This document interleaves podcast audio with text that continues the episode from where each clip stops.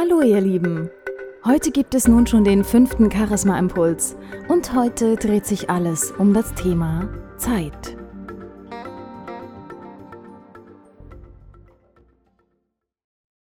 Ein Blick in den Kalender sagt mir, dass schon wieder die Hälfte des Jahres vorüber ist und ich frage mich, wo sind die letzten Wochen und Monate geblieben? Dem einen oder anderen von euch geht's vielleicht genauso. Was das alles mit dem Thema Stimm- und Außenwirkung zu tun hat? Nun, eine ganze Menge. Denn in der heutigen Zeit geht es oft darum, die Zeit, die wir zur Verfügung haben, auch mit Tätigkeiten zu füllen. Heutzutage ist es oft sogar in, wenn man einen vollen Terminkalender hat und wenn man von einem Meeting ins nächste stürzt, wenn man jeden Tag in einer anderen Stadt zu tun hat und ständig unterwegs ist. So hetzen wir durchs Leben und sind ständig im Stress, der nicht einmal vor unserer Freizeit Halt macht. Da will man dann viele Freunde treffen, immer sofort den neuesten Film gesehen haben, man darf auf keiner Party fehlen, will regelmäßig ins Fitnessstudio und die Kinder und die Familie müssen ja auch noch irgendwie versorgt werden. Und nun frage ich euch, wann bleibt da noch richtig Zeit zum Durchatmen? Wenn wir ständig im Dauerstress sind, überträgt sich das auch auf unseren Körper. Besonders in der Atmung und unserer Stimme werden Stresssignale sichtbar. Wenn wir keine Zeit zum Durchatmen finden, wird unsere Atmung immer flacher. Wer ständig zu flach atmet, schadet auf Dauer seinem Körper. Es wird nicht genügend Sauerstoff aufgenommen und auch das richtige Ausatmen kommt viel zu kurz.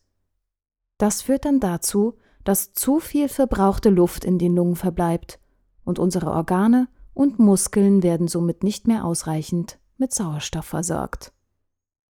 Ja, okay, aber was hat das nun mit der Stimme zu tun?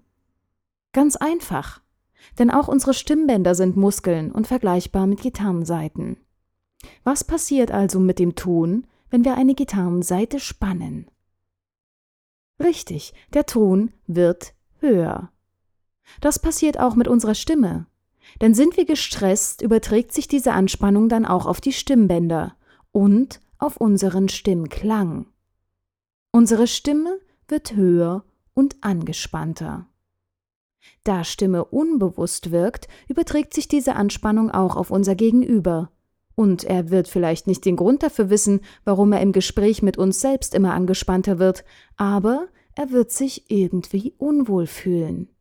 Und das ist wahrscheinlich von niemandem von uns das Ziel, oder?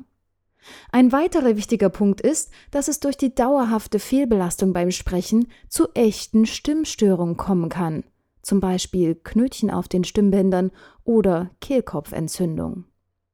Außer dem bereits genannten gibt es noch weitere Auswirkungen von Stress auf unsere Stimme und Sprechweise. Durch die verflachte Atmung haben wir nicht ausreichend Luft zum Sprechen und müssen ständig zwischenatmen. Die Anspannung kann außerdem dazu führen, dass unsere Stimme zu gepresst klingt. Und da wir ständig unter Zeitdruck stehen, nehmen wir uns nicht mehr die nötige Zeit zum Sprechen. Eine Folge davon ist, dass wir vielleicht viel zu schnell sprechen. Wir wollen so viele Informationen wie möglich in relativ kurzer Zeit vermitteln, doch unser Gegenüber ist bei so einem Sprechstil gar nicht in der Lage, richtig zu folgen, um die Information überhaupt optimal zu verarbeiten.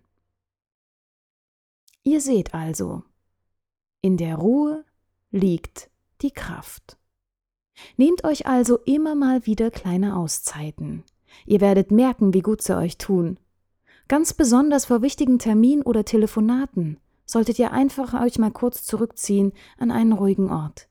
Dort eure Augen schließen und euch an einem Platz träumen, wo ihr euch so richtig wohlfühlt.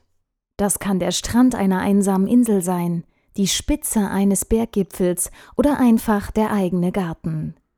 Vielleicht hilft es euch auch dabei, euren Lieblingssong zu hören. Nehmt euch auf jeden Fall die Zeit, die ihr braucht, und ihr werdet merken, dass sich eure Atmung verlangsamt, dass sie tiefer wird und euer Körper dadurch herunterfährt. Erst dann seid ihr in der Lage, eure Gedanken zu ordnen. Erst dann habt ihr die fürs Sprechen notwendige Atmung. Erst dann wird eure Stimme die richtige Tonlage haben. Und wenn ihr dann noch etwas Schönes findet, woran ihr denken könnt, was euch ein Lächeln ins Gesicht zaubert, dann habt ihr eine wirklich gute Chance, im darauf folgenden Gespräch oder Telefonat zu überzeugen. Ich wünsche euch jedenfalls viel Spaß beim Ausprobieren und erzählt mir gern von eurem ganz persönlichen Platz der Entspannung.